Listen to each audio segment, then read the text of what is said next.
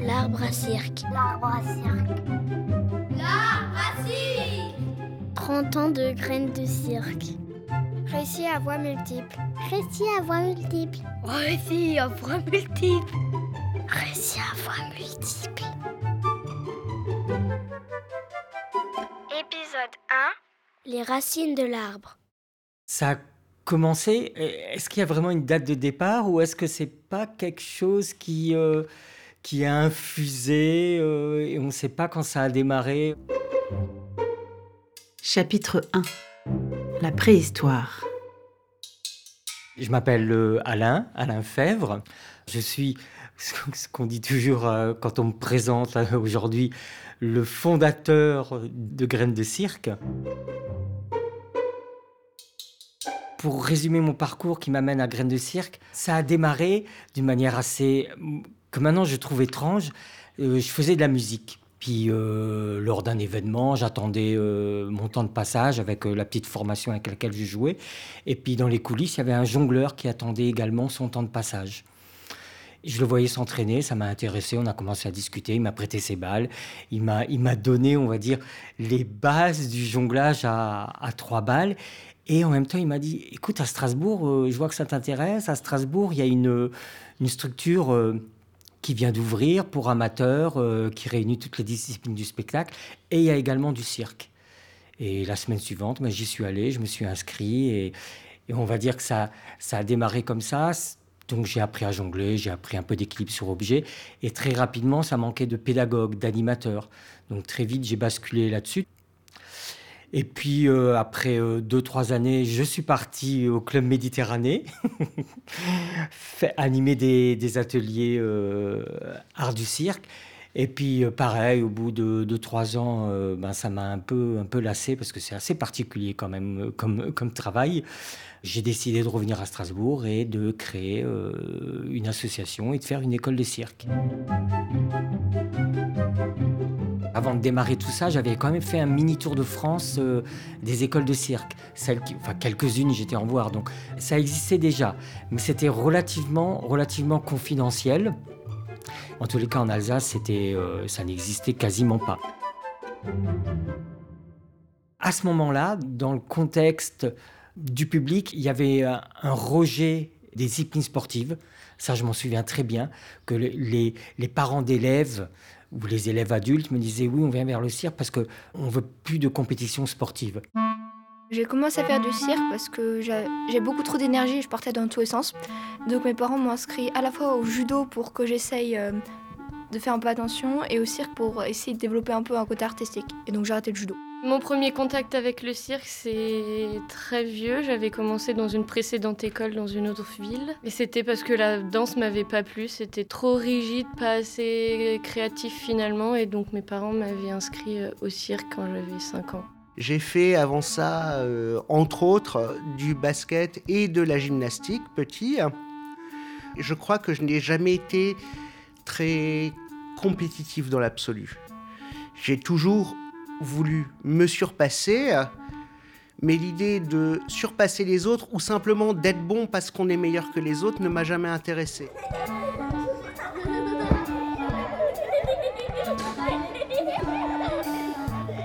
Chapitre 2 École en itinérance. J'ai presque envie de dire que le, projet actuel euh, existait déjà, il était déjà écrit, c'est-à-dire que L'idée d'avoir un lieu pour la pratique des arts du cirque, ça me semblait important. Le lieu permettait la pérennité, la continuité. C'était très présent, mais je ne me sentais pas capable en termes relationnels, ni en termes, je dirais, d'écriture de projet, de budget, de, de structurer tout de suite un lieu. Quoi. Je ne me sentais pas capable de ça. Donc je l'ai abordé d'une autre manière, j'ai un peu contourné le problème. C'est-à-dire que je me suis dit, ben, de toute façon, pour démarrer, au minimum, il me faut un véhicule et du matériel. Donc j'ai exercé euh, divers métiers à droite à gauche. Je crois que j'ai exercé à cette époque-là quatre emplois différents pour économiser de l'argent et pour acheter ce, minimum euh, pour démarrer. Et puis j'ai démarré effectivement en itinérance Alors j'étais même encore un peu naïf à ce moment-là parce que je pensais que les structures à qui j'allais proposer l'activité cirque allaient me salarier. Ben non, pas du tout. Du coup, je me suis dit, non, ça va pas marcher comme ça. Je vais créer mon association et je veux vendre des prestations pour être vraiment dans le concret. Et là, ça a fonctionné, puisque le risque, c'est moi qui le prenais. Et ça a démarré euh, très fort tout de suite avec les centres socioculturels qui ont été très très intéressés par cette euh, nouvelle activité, parce que c'était très nouveau. On parle de 1990-1991. Ces centres culturels du Fossé des 13, on dit banco, euh, on achète une prestation de service. Donc je venais avec le matériel, etc. Mais le Fossé des 13 sont allés plus loin dans l'ouverture aux propositions. Puisque clairement, euh, tout de suite, il y a eu des premiers cours, mais l'année suivante, il y, a eu, il y a eu des cours qui ont été rajoutés, il y a eu un petit équipement dans la salle, et puis surtout, il y a eu un premier grand spectacle quoi, euh, qui s'est fait au Fossé des 13. Je m'appelle Anne, Anne Knipper. En ce moment, je fais des spectacles de cirque au sein de la compagnie Acrobal. À l'époque, quand j'ai commencé le cirque, donc euh, j'étais d'abord euh, artiste de rue, mais euh, vraiment le tout début de l'artiste de rue. Puis j'ai rencontré Alain Fèvre qui m'a proposé de rentrer dans le côté pédagogique aussi. Et donc j'ai continué en menant de front l'artistique et la pédagogie parce que je trouve que les deux sont indissociables. Il faut que je remonte un tout petit peu dans le temps. Euh, quand j'étais au lycée, j'avais monté au sein de la MJC de mon village une petite troupe de ce que j'appelais gym cirque. Et je faisais tout et n'importe quoi. Je faisais surtout euh, plein de mouvements dans tous les sens avec plein de monde. Et le but du jeu était de, transmettre cette passion de bouger. Et au fur et à mesure, euh, ben voilà, cette petite troupe, elle s'est étoffée. Il y avait de plus en plus de monde. Ils étaient de plus en plus en demande de cirque. Et en 92, je me suis dit, il faut que je leur propose quelque chose avec du matériel, avec des trapèzes, avec des échasses, avec vraiment de quelqu'un de professionnel, ou en tout cas qui s'y connaisse mieux que moi. Et j'ai commencé à poser la question, qui c'est qui pourrait venir à Vignes-sur-Moder pour proposer un mini-stage, juste une journée découverte. Et c'est là que j'ai pris les pages jaunes, et je suis tombée sur un Alain Fèvre, où il y avait marqué APACA. Ok, je savais pas ce que ça veut dire. J'ai appelé et il m'a dit d'accord, je viens avec du matériel. On se retrouve euh, en septembre, le 27 septembre 92, au gymnase Avignon-sur-Moder. Il déballe son matériel et euh, il me dit ben je viens seul, mais par contre tu m'aides, tu encadres les élèves avec moi. J'ai adoré cette journée. Cette journée a été euh, vraiment une révélation pour moi. Je me suis dit mais c'est ça que j'ai envie de faire. Et suite à la journée, Alain me demande, je cherche quelqu'un pour monter une école de cirque sur Strasbourg. Est-ce que tu veux être la personne qui, la monte avec moi?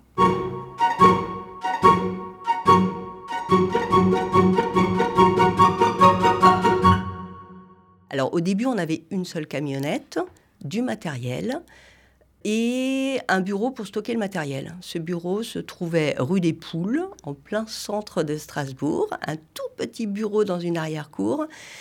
Et on chargeait le camion, déchargeait le camion, on allait faire des cours en itinérance un peu partout. Très vite, on a acheté une deuxième camionnette parce que ça suffisait plus. On a acheté du matériel en double, chacun avait sa camionnette et on partait sur les routes. Et on a fait, alors à un moment, j'avais fait le calcul, on faisait à peu près 30 heures de cours par semaine chacun et quasiment 800 km de camionnette. Chacun avait ses cours, chacun avait ses projets, menait ses projets. On se retrouvait le soir dans le bureau à essayer de faire le point sur qu'est-ce qu'il fallait, qu'est-ce qu'il fallait, euh, parce qu'en plus, on n'avait pas de technicien, donc il fallait rafistoler le matériel cassé. On a fait des soirées fabrication de trapèzes, parce qu'à l'époque, on les faisait encore à la main. Euh, fabrication de balles, etc. Enfin, c'était euh, c'était une vie complètement folle, c'était une vie géniale, mais épuisante.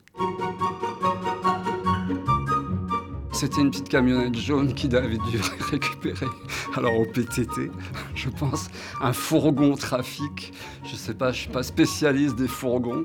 dans lequel on, arrivait on avait du mal. Il y avait quoi Une boule, un fil, euh, mais des fils euh, qui prenaient une place euh, folle.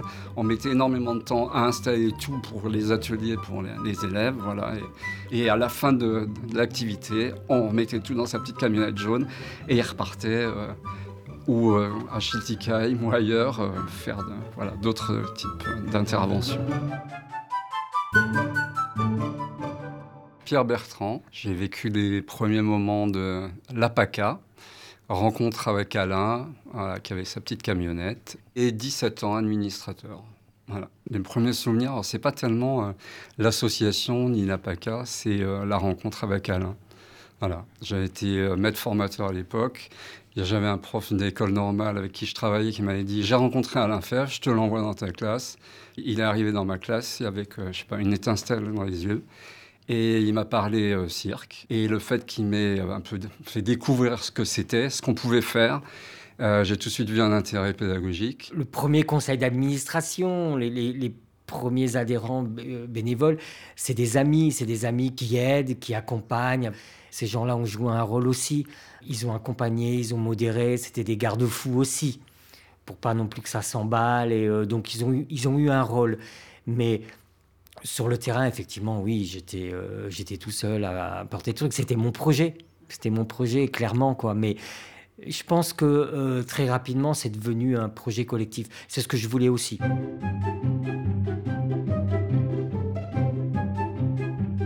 Le nom de Graines de Cirque, il est venu un peu plus tard. C'était lors d'un brainstorming. Euh, avec les premiers, le premier conseil d'administration.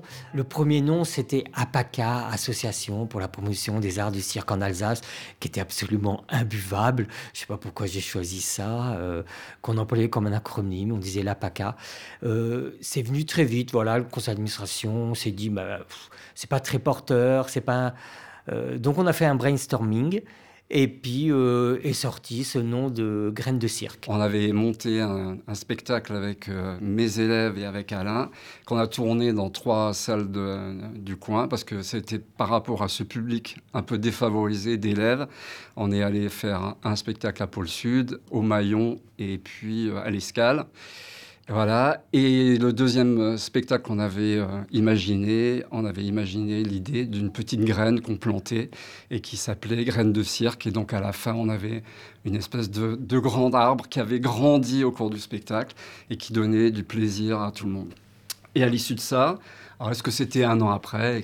Moi, je disais à Alain qu'à PACA, euh, je trouvais que ça ça résonnait pas, Association pour la, la, promotion des arts du cirque en Alsace. Et c'est devenu tard, Graines de cirque.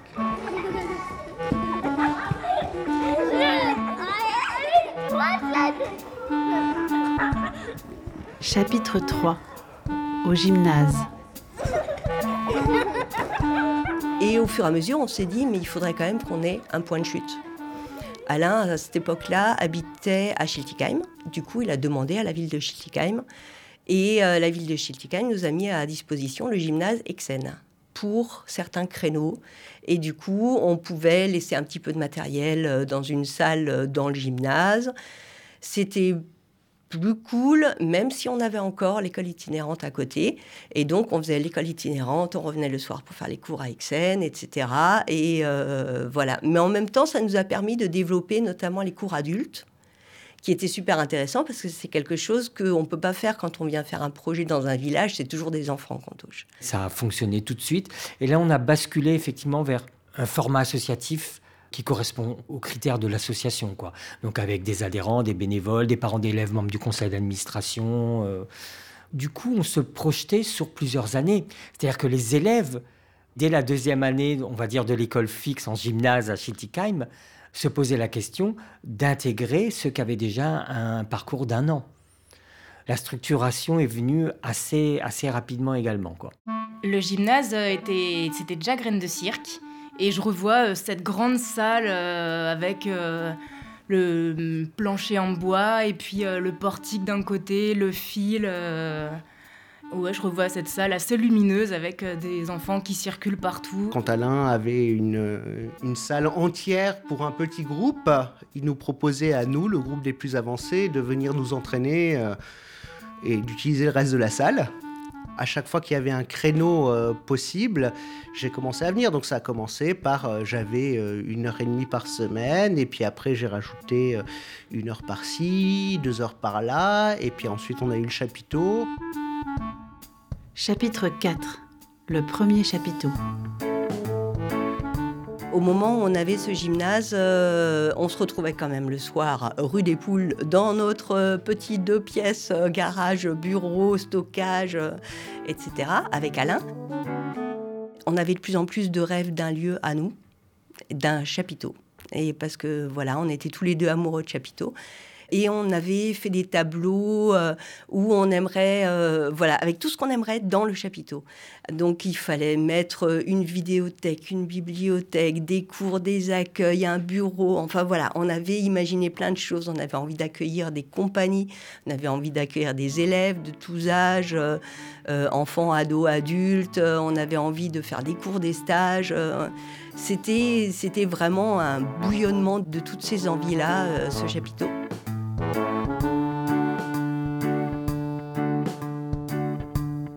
Assez rapidement, on s'est dit, ben, ça ne peut pas continuer sans chapiteau. Et donc le chapiteau est arrivé. Mais à petits pas, comme toujours, on s'est installé un peu comme euh, l'école itinérante, puis l'installation en gymnase. Et là, ce chapiteau, on, on a acheté ce chapiteau. Et puis tout de suite, pour rentrer un peu d'argent, parce que quand même, c'était un sacré investissement à l'é- à l'époque, on a commencé par le louer. Et puis après, on s'est installé à Saint-Charles, qui était ce qu'on appelle maintenant un EHPAD, mais ça s'appelait pas un EHPAD, en tous les cas un établissement pour accueillir les personnes âgées, établissement médicalisé, chez le TICAM toujours, qui a bien voulu nous accueillir en disant, ben, c'était une directrice qui était très ouverte en disant, ben oui, mais oui, il faut, il faut que les générations se mélangent, il faut mettre de la vie dans ce lieu, quoi. Ils avaient un grand espace et j'avais repéré que tous les ans, ils faisaient leur fête et ils louaient un chapiteau. Alors pas un chapiteau de cirque, mais ils louaient un chapiteau. Et je me suis dit, tiens, ils font des choses sous chapiteau, ils font un événement, euh, ça pourrait les intéresser. Et effectivement, ils ont, ils ont vraiment euh, saisi l'occasion, quoi. Et on s'est installé euh, d'abord pour des stages, il me semble, aux vacances d'avril. Et puis après, on a, on a démonté, puis on s'est installé pour un été. Et puis après, on a fait une rentrée. On a fait une rentrée, on a inscrit les élèves à l'année. Et là, c'est pareil, ça a fonctionné euh, tout de suite. J'ai pas pas eu de déception, j'ai pas eu de galère. euh. Pour moi, je me souviens qu'on a fait un pré-montage avec. il y avait une personne, mais je ne sais, sais plus son, son nom, qui savait monter les chapiteaux. Et on était au Flussplatz, donc c'est euh, dans les Vosges. Et on avait tout, tout déballé et on a fait un premier montage, mais euh, nous on faisait des tchécos entre guillemets, mais on ne savait absolument pas monter un chapiteau. Alain nous aidait au- de son mieux et le spécialiste voilà, s'énervait un petit peu. Bah, il faut dire qu'on n'était pas très ben, voilà, brillant à planter des pinces. Voilà, je devais taper trois coups à côté de la pince. Mais je me souviens que c'était très laborieux, on a passé un, long moment et c'était au préalable avant de pouvoir l'installer à, à.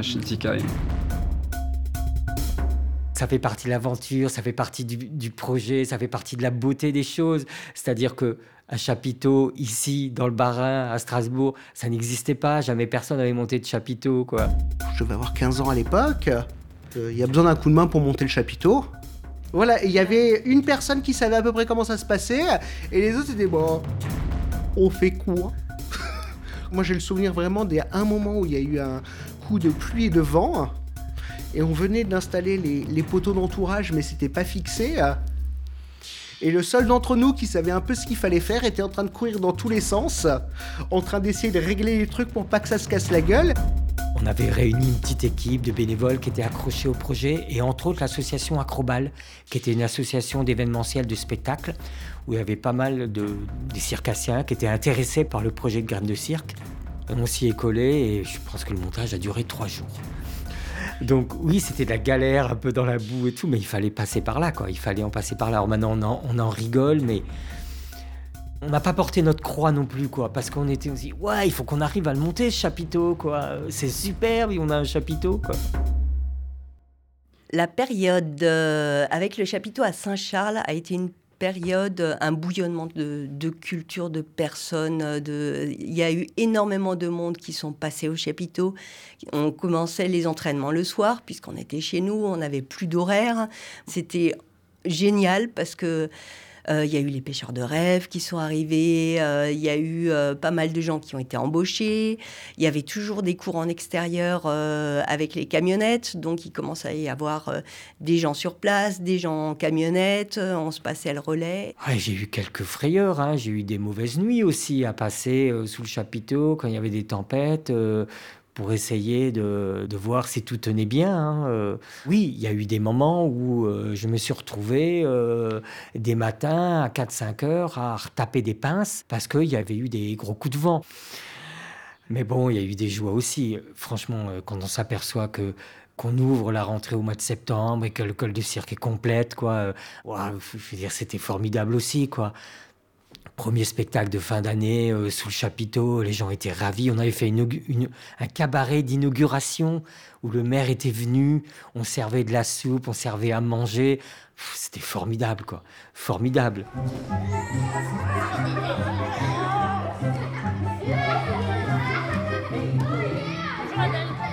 Chapitre 5 Installation à Strasbourg.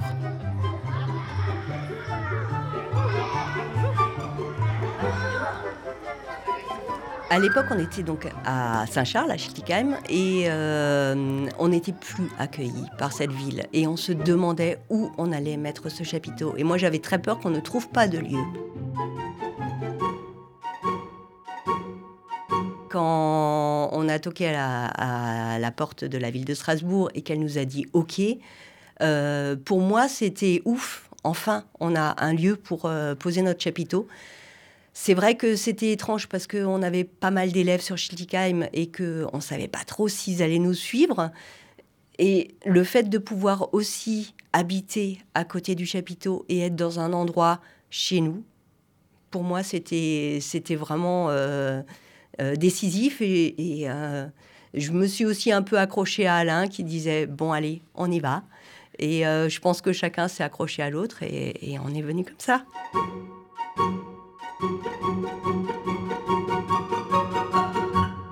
Je suis Valérie Mac. Je suis chargée de mission dans les musiques actuelles et les arts du cirque à la direction de la culture de la ville de Strasbourg. Euh, on nous a dit, voilà, c'est une structure qui ne trouve pas de financement ni du sport, euh, ni de l'éducation nationale, ni du, de l'éducation populaire. Voilà, c'est un, peu un dossier orphelin qui a du mal à trouver sa, place. Ben, naturellement, euh, la culture a un rôle à jouer et donc euh, le nouveau cirque, c'est la culture. À cette époque, il y avait Catherine Trottmann qui a fait aussi beaucoup pour le cirque. Je pense qu'on a compris très vite l'intérêt d'un tel équipement et que euh, le chapiteau pouvait également accueillir des résidences de compagnie de cirque, ce qui très vite est devenu le cas. Vraiment, on s'est dit, si on ne les soutient pas, personne ne les soutiendra et ça vaut le coup d'être soutenu. «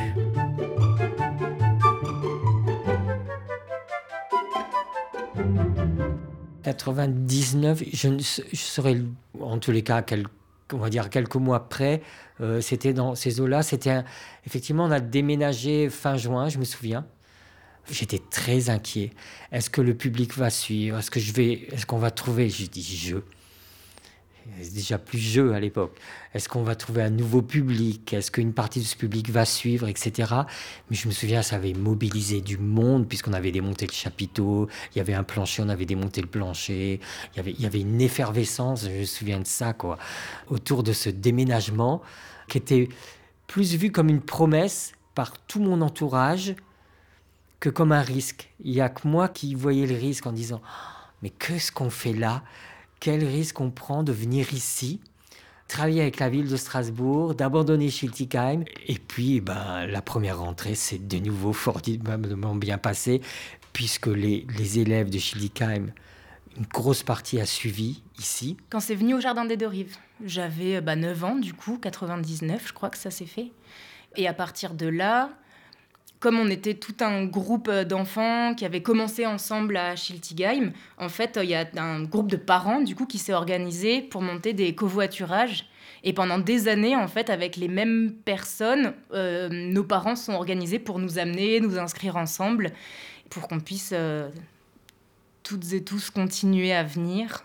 Ça a regroupé et ça nous a permis de continuer. Et il y a eu un, effet de groupe aussi, de l'enfance à l'adolescence, où on s'est suivi, en fait, on a appris... Euh, on a appris le cirque ensemble et on l'a continué. On était un gros, gros groupe d'ados.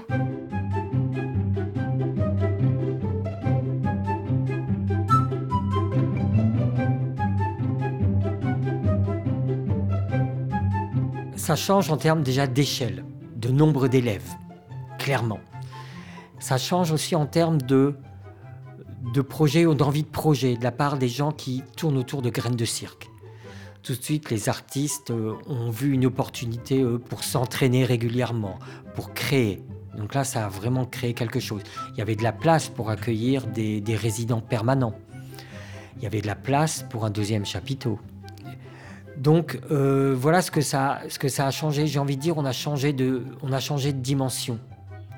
Est-ce qu'on a gardé notre humanité, notre dimension humaine, les valeurs? Je pense que oui. Euh, je pense que oui. Je pense qu'on a, on a su préserver un certain nombre de choses. Ça n'a pas été facile. Autant Saint-Charles était une période dans ma vie privée aussi qui était dorée. Autant l'arrivée ici, ça a été aussi un changement d'échelle pour moi. Dans mon travail, pour l'équipe, euh, il a fallu aussi structurer, il a fallu faire des plannings qu'on n'avait pas avant. On a commencé à avoir un public plus large aussi. Donc euh, peut-être un peu moins privilégié, on va dire socialement, culturellement. Et puis euh, sont venus aussi les projets d'événements.